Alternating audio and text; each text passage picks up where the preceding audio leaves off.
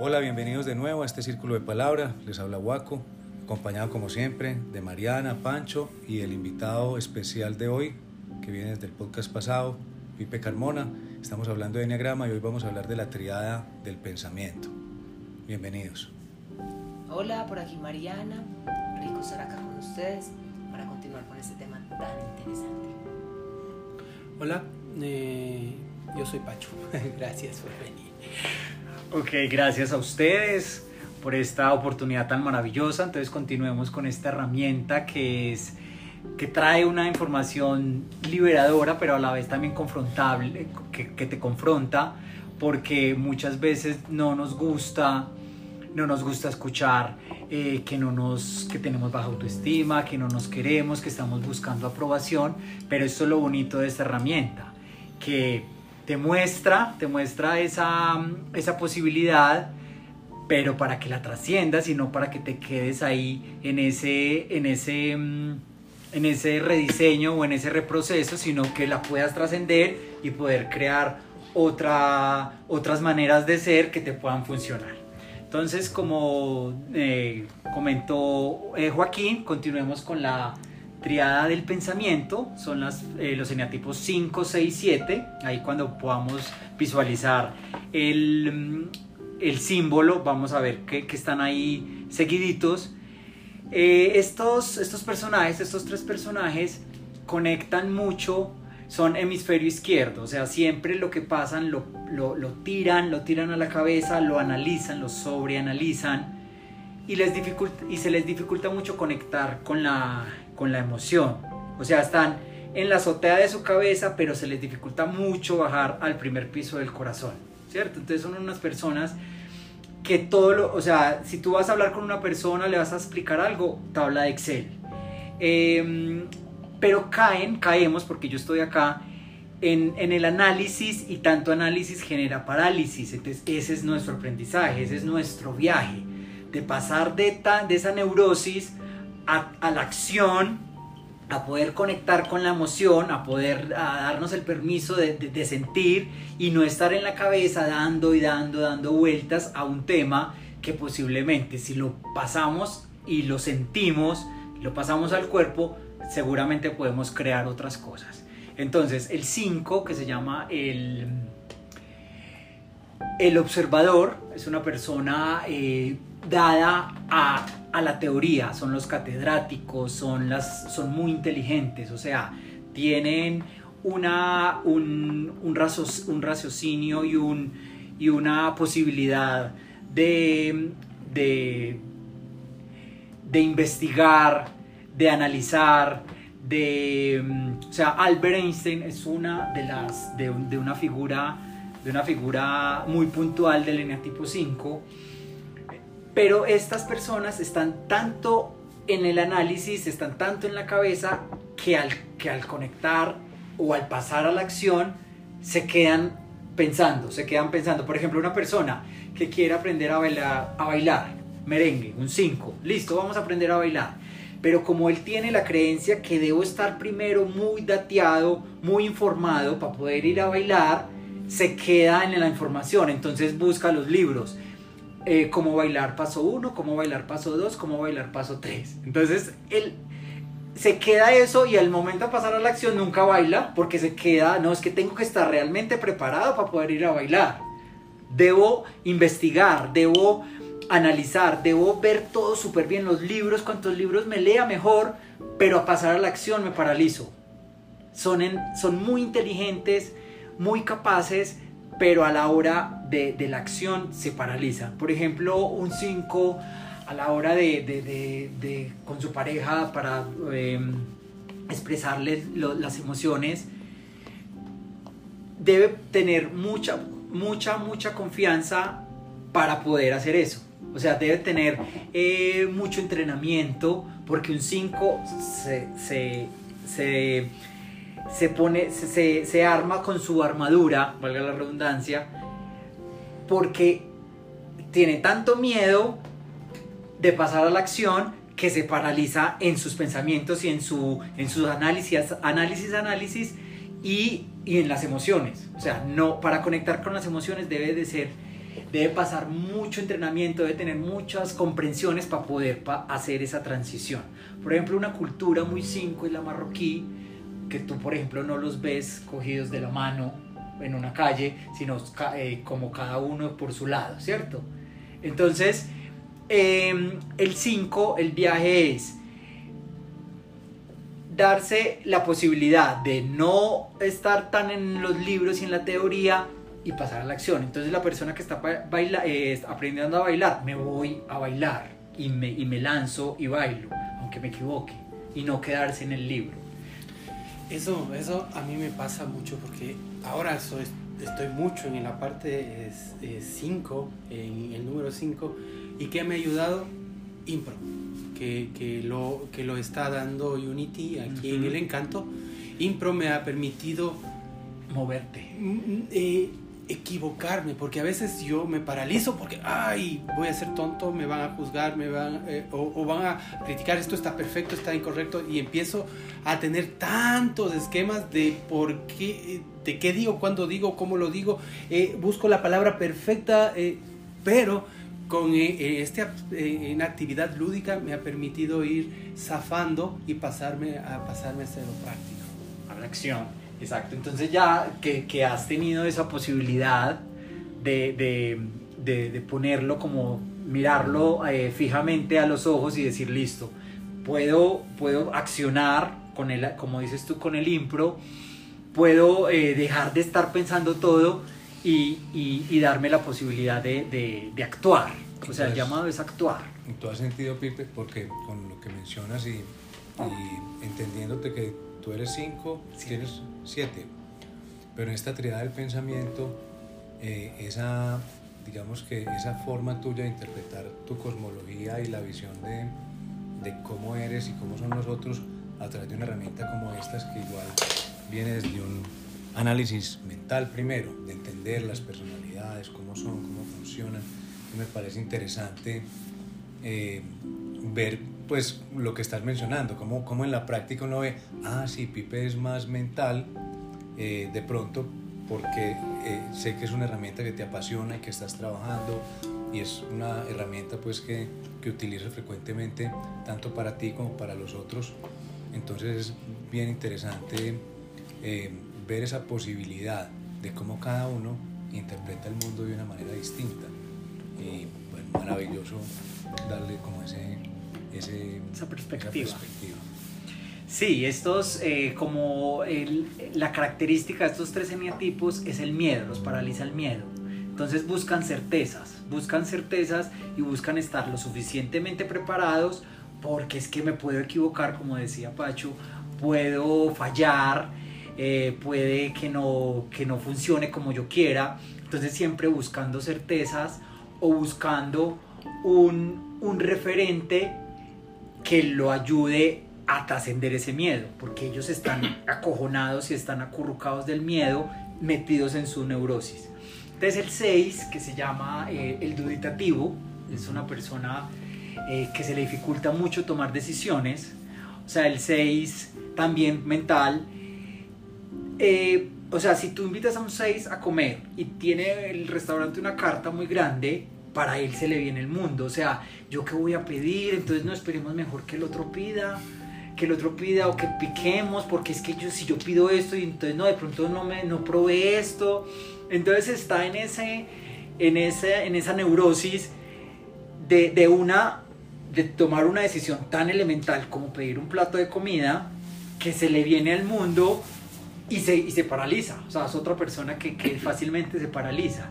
Entonces, esa, esa, mm, ese miedo, la transición es a la valentía. O sea, el 6, desde ya desde una parte más consciente, listo, tomo las decisiones, entonces si quiero terminar con esta pareja la termino, si voy a un restaurante pido lo que yo quiero y lo que, me, lo que quiero probar, no esperando que a ver qué el otro qué va a pedir, ¿cierto? Se para desde, ese, desde, esa, desde su valor y toma decisiones tan cotidianas como tan eh, trascendentes como casarse. O sea, es que un 6 desde su miedo puede ser que, bueno, me voy a casar. Entonces, ¿usted qué dice? Sí, sí, no, no, sí. ¿Me quiere o no me quiere? ¿Me quiere, Eh, no me- exacto. O sea, Y- tres, sí, me caso. O sea, pongo, no confío en mí, es una falta de confianza. Pongo esas decisiones en los demás. Entonces me dijeron que tres me casaba, me caso. Entiendo que el 6 tiende a, a necesitar mucho la afiliación, a ser parte de grupos o, se conecta mucho como con, no con sectas, pero sí con filosofías o, grupos que le ayudan a como decir, ok, este es el camino o no es el 6. Sí, el 6, como es tan miedoso de tomar decisiones, siempre quiere buscar referentes y buscar certezas. Entonces, un 6 puede caer mucho en un- con un, en, una, en una secta, puede ser, eh, no sé, como no, no confío en mí, esperamos a ver ella qué me dice, yo qué hago con mi vida, porque pues, no confío en mí, o a ver qué dicen las noticias, el horóscopo, el clima, ¿cierto? O sea, pasar desde, esa, desde ese miedo a que, listo, me lanzo como la persona valiente que soy, porque ese es el, el paso, de- desde la cobardía a la valentía, y tomo decisiones que me funcionen y que me, y que me apoyen, y no esperando que el otro eh, decida por mí.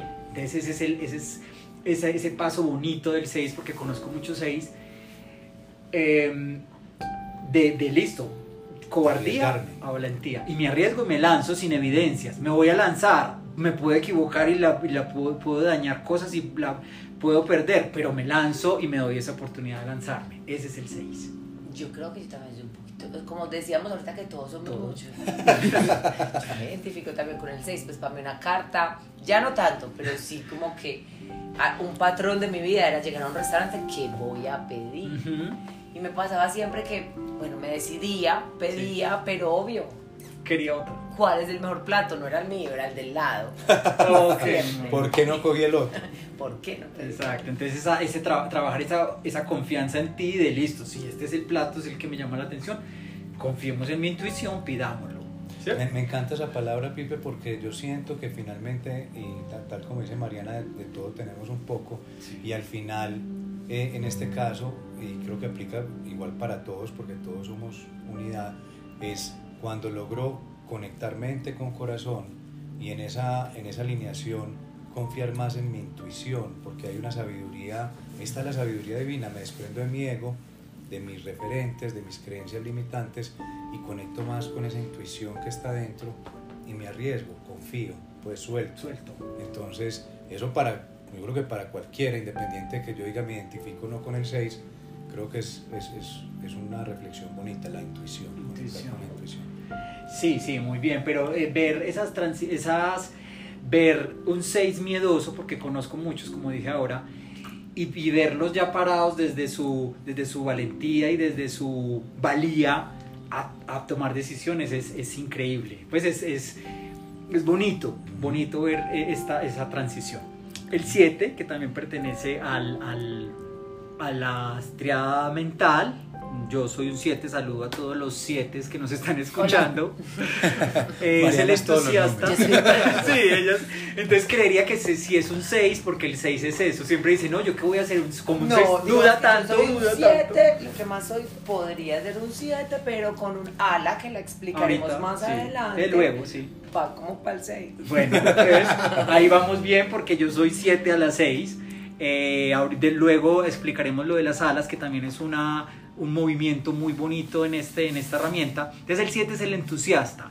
Entonces somos eh, muy mentales también, muy, muy miedosos también, pero nos, se nos dificulta mucho conectar con el dolor. O sea, nuestro miedo más, más grande es conectar con el dolor. Entonces, para evadirnos, porque somos escapistas, muy escapistas, nos evadimos buscando estímulos externos. Entonces, la televisión, el internet, el celular, yo no quiero conectar conmigo, no quiero conectar conmigo con ese dolor, entonces me evado y me escapo de mí, entonces me voy a una fiesta y veo televisión y me meto en todos los cursos porque es que no quiero conectar conmigo. Cuando yo pude eh, verificar esta, esta información en mí, porque como les digo soy un 7, eh, entendí muchas cosas, entonces exacto, que me evadía, que era escapista, somos los hedonistas, o sea, queremos el placer instantáneo, queremos estímulos para estar fuera de nosotros y desconectarnos y no, y no estar en el presente, se nos dificulta mucho estar en el presente y por eso nos evadimos.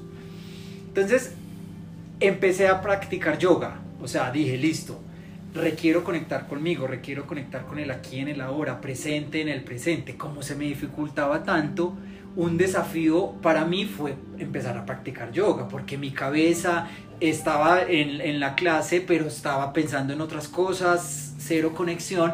Ya después de mucho tiempo de poder practicar y darme esa posibilidad, ya puedo conectar, es más, en mi brazo izquierdo me, me tatué la palabra mindfulness precisamente para eso. Como estaba tan escapado de mí, tan desconectado de mí, al tener esta palabra y ponerla en el espejo, verla todos los días, me ayuda y me apoya a poder estar presente. Mindfulness, si no saben, es estar presentes en el presente, o sea, estar en el aquí, en el ahora, disfrutar eh, la vida, disfrutar lo que llega, disfrutar a las personas que están contigo, pero eso para mí era muy lejano, era muy desconocido. Entonces, esa transición, poder pasar desde esa desconexión aprender a conectarme, a disfrutar una puesta de sol, a comerme una manzana y disfrutar que estoy comiendo una manzana y no estar pensando en qué tengo que hacer ahora o qué tengo que, que, buscar otro estímulo.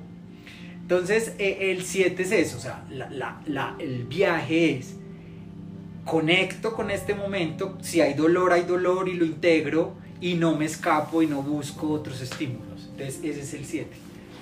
Yo creo que también, como mencionábamos ahorita, en una parte de, mi vida, creo que eh, me movía mucho ese, ese, ese y esa descripción. Y incluso, no sé, en alguna lectura que hice también identificaban los, los pecados capitales, por decirlo así, con, con el neatipo. Creo que el del 7 era la gula. Y, y básicamente era esa eh, no, no, solamente no desde la alimentación, aunque también, yo comía mucho, pero era también como decir, estoy aquí, tengo varias opciones para salir esta noche, voy a esta, pero no, yo quiero ir a la otra también y quiero ir a la otra porque es que de pronto allá están pasando mejor. Así, y entonces estoy aquí, pero estoy pensando en la otra opción que me estoy perdiendo. Y, y, fue muy bonito también, bueno, el camino mío también fue el tema de, de, de la meditación, de de estar presente, de, de, aprender a disfrutar este momento, a decir que este momento es y es perfecto y, y, soltar un poquito como todos esos escenarios posibles que no estoy viviendo. Gratificantes, sí. Y gratificantes porque estamos buscando siempre el placer. Entonces, ¿dónde encuentro más placer? Aquí no, pero de pronto ya sí, más placer. Estoy en una fiesta, vamos al after party. Pues no estoy aquí, estoy pensando en el after party. Exacto. Yo conecto con el tema de huir del dolor. Y eso me remontó cuando mi papá estaba en los últimos días de su vida. Tenía miedo de enfrentar el hecho de que de ir a verlo, porque tenía muchos miedos, habíamos tenido muchas peleas, muchos desacuerdos, eh, y me daba tanto terror irme a visitar, porque mi papá estuvo en coma mucho tiempo, casi unos 20 días, porque tenía miedo de, enfrentarme a ese dolor, de sentirme culpable, de sentirme que perdí el tiempo, de, que tomé malas decisiones, de que yo tenía una carga de cosas tanto en mi vida. Pero mi esposa y mi buen amigo Paul, no, no, tienes que irte, tienes que irte, porque ya me iba a ir a Cuba con él, a, a, ir por, por, las partes ahí medias eh, oscuras en Cuba, con la ah. santería y eso, para conocer sobre esos lados. Y él me dijo, tienes que quedarte. Pero te entiendo tan profundamente eso porque a mí me pasa justamente eso cuando tengo que afrontar alguna cosa muy, muy, muy, muy difícil, entonces me, me escapo, pero, pero no conecto con el tema de, ah, placer por aquí, placer por acá.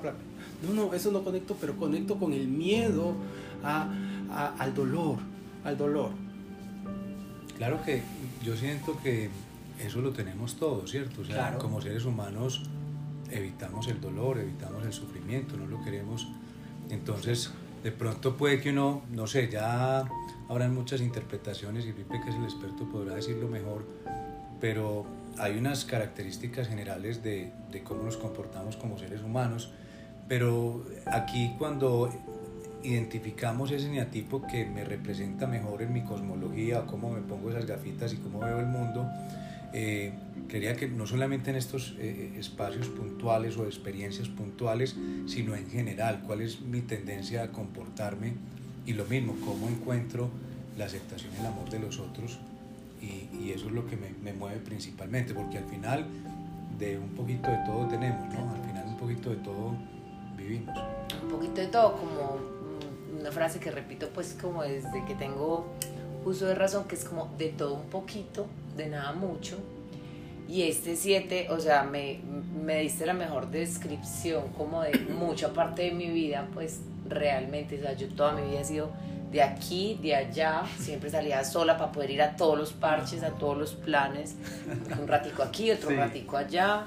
Nunca he sido parte como de una, de, de, una, de un grupo, de un clan así súper, súper cercano, sino como de todas partes, como disfrutar de todos, no estar en ninguno, no, no hacer parte de ninguno de esos dramas, ni también ese miedo como a, como a ser parte de, ¿cierto? Como a encasillarme pues, lo, lo sentía yo, ¿cierto?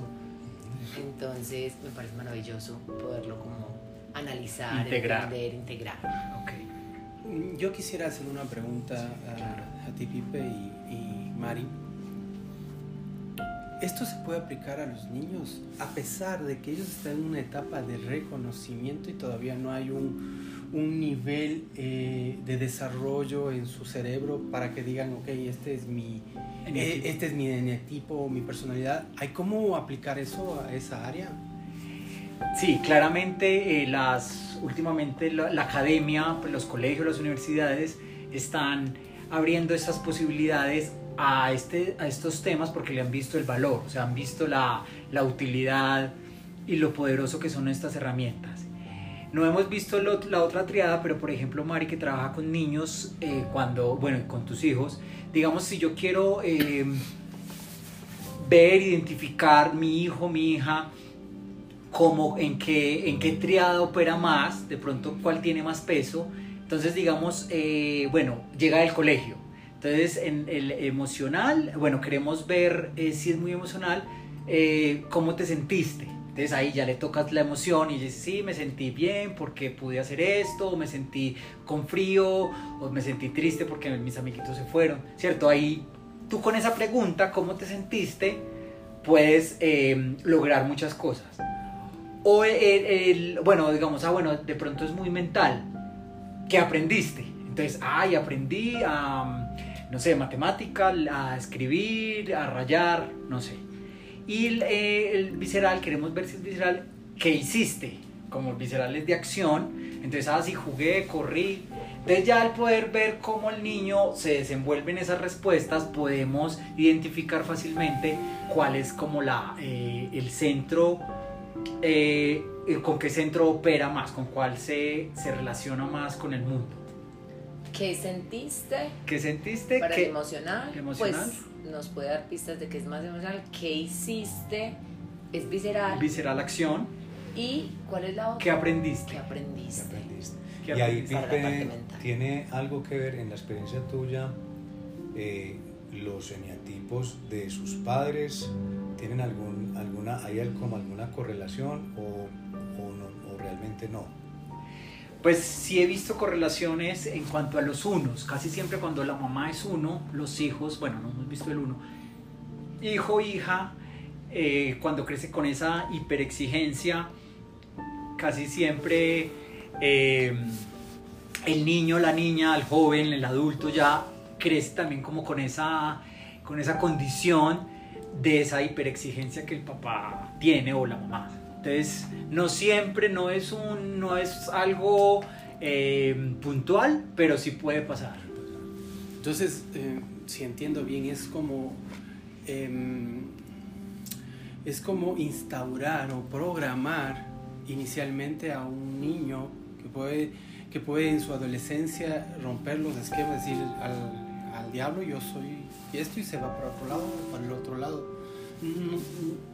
No, no, lo entiendo muy bien porque, puede ser que precondicionemos y hagamos lo contrario de que la, que la persona, que nosotros cuando ya estábamos adultos le hicimos el enneagrama, tuvimos que hacer el viaje interior para saber en qué momento mi personalidad se tomó ese, ese, ese, ese, número, atributo. ese atributo para, eh, para entender después cómo empezar a desprogramarnos por los diferentes números o pasar y entender que los diferentes números en su totalidad y en sus movimientos podemos ser eso, pero como condición de una etapa de espacio y tiempo, pero que no implica que eso seamos definitivamente.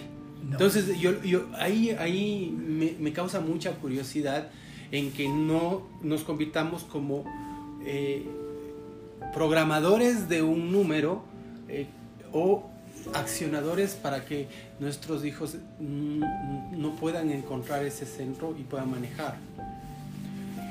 Bueno, en cuanto a los eneatipos ya como adultos, influye mucho la infancia, claramente, y las programaciones, pero en cuanto al ejemplo que di del 1, no siempre pasa. Me, me he visto que, que es como algo característico, pero no, no es que sea una, algo, algo que, que siempre tenga que pasar, exacto. Entonces, eh, el- si vamos a, a las heridas de los niños, que tiene mucha relación, las heridas, que, mm, las cinco heridas del, del niño interior, se relacionan mucho con eh, cómo, desarrolla, cómo nos desarrollamos nosotros como adultos en cuanto a la personalidad. Ya eso es otro tema pues que después tocaremos, pero eh, hay una relación muy fuerte entre esas heridas del niño interior a, a la personalidad que desarrollamos como adultos. Yo- lo que siento es que es una herramienta, viéndole pues como su uso o su aplicación eh, constructiva al, al proceso de, de crecimiento. Y eso pues que soy el menos indicado, no tengo hijos. Pero, pero siento es que al yo percibir, porque finalmente lo, lo que sí he entendido es que todos traemos una herida de ese niño interior, por más que quiera un padre ser perfecto, eh, va a equivocarse, va a generar un- unas creencias limitantes, un, un- un miedo, porque todo parte del miedo en el niño. Entonces eso es inevitable, primero. Pero sí entender un poco cómo ese niño se está desarrollando en, en- en estas triadas, creo que facilita entender es cómo potencializo la, fas- la fase positiva de, de ese neatipo o de que está dentro de esa triada. Entonces, cómo al, al- dependiendo de lo que ha contado Pipe, cómo le ayudo para que haga ese viaje o esa transición al, al- a la fase más positiva de, de su eneatipo. Y ahí viene pues una tarea obviamente de, de, de asesorarse y de acompañar eh, Claro. el proceso. El Eh, proceso. me- eh, y justamente aquí eh, voy a hacer una invitación y a partir de este capítulo nosotros vamos a, a lanzar por nuestra, eh, nuestro canal de Instagram para ver si quieren ustedes como quieren eh, un curso de, de Enneagrama para padres o, o para los diferentes eh, espacios que ustedes lo quisieran. Vamos nosotros a lanzar una encuesta para que eh, nuestro invitado pueda dar un- una charla virtual eh, y que les apoye a profundizar sobre ese tema. Claro, en, en este espacio que es limitado en tiempo, pero realmente en un podcast de 30 minutos entender toda esta herramienta pues es, es prácticamente imposible. Pero la idea es que sí, yo, yo siento, porque aquí los que estamos sentados en este círculo de palabra, todos hemos tenido algún acercamiento con la herramienta y entendemos algo, pero, pero sí, habrá unos espacios complementarios donde, donde Pipe nos, nos va a acompañar y podamos profundizar más tanto para autoconocernos eh, y también nos permita entender mejor el comportamiento de los otros. Yo creo que es, es que aplica para todo, o sea, aplica para, para yo potencializarme en mi proceso, pero también para mejorar mi relación de pareja, mi relación laboral, mi relación de familia, al entender cómo es esas gafitas que tiene el otro, cómo ve el mundo el otro, y en vez de estarlo juzgando y confrontando, porque ahí también viene eh, de una forma más profunda, es cómo entiendo que el otro que está en mi realidad me está aportando una oportunidad de entender el mundo de otra forma distinta y de abrazarlo en unidad, no de juzgarlo, para que sea un crecimiento mutuo. Porque no vamos a cambiar a nadie ni lo vamos a transformar, pero sí entender que es una oportunidad para mí y al yo procesarla, integrarla y, y poder ser mejor. eh, mejor, bueno, es una palabra como eh, un poquito encasilladora, pero sí mantener mi proceso de desarrollo de conciencia, voy a poder yo integrarlo para vivir mejor y de alguna manera esa energía conecta con la energía del otro y se hacen, pues en mi experiencia hay transformaciones que son maravillosas. Se nos queda otra vez ya como corto el tiempo para este, este, este episodio, pero vamos a tener uno próximo eh, con Pipe de nuevo para que hablemos de la siguiente triada, que es la triada visceral, como decía Pipe, que son los eneatipos 8, 9 y 1. Y bueno, espero que les esté gustando este tema y nos acompañen en, en el próximo episodio. Bueno, quien eh, estuvo muy dichoso de aprender tanto, Pacho, les agradece mucho y les pedimos nuestro eh, un apoyo a todos ustedes que nos sigan en nuestro Instagram, que es arroba círculo de palabra, y que se suscriban a nuestro podcast en Spotify. Gracias, qué espacio tan eh, expansivo, ¿cierto? Como hablaba ahorita, lo acaba de decir Waco, qué rico poder entendernos y entender al otro para poder evolucionar todos juntos. Gracias. Así es, en la medida en que nos conozcamos, conocemos a los demás. Entonces la invitación sigue abierta. Gracias por esta oportunidad. Nos vemos. Gracias. Gracias.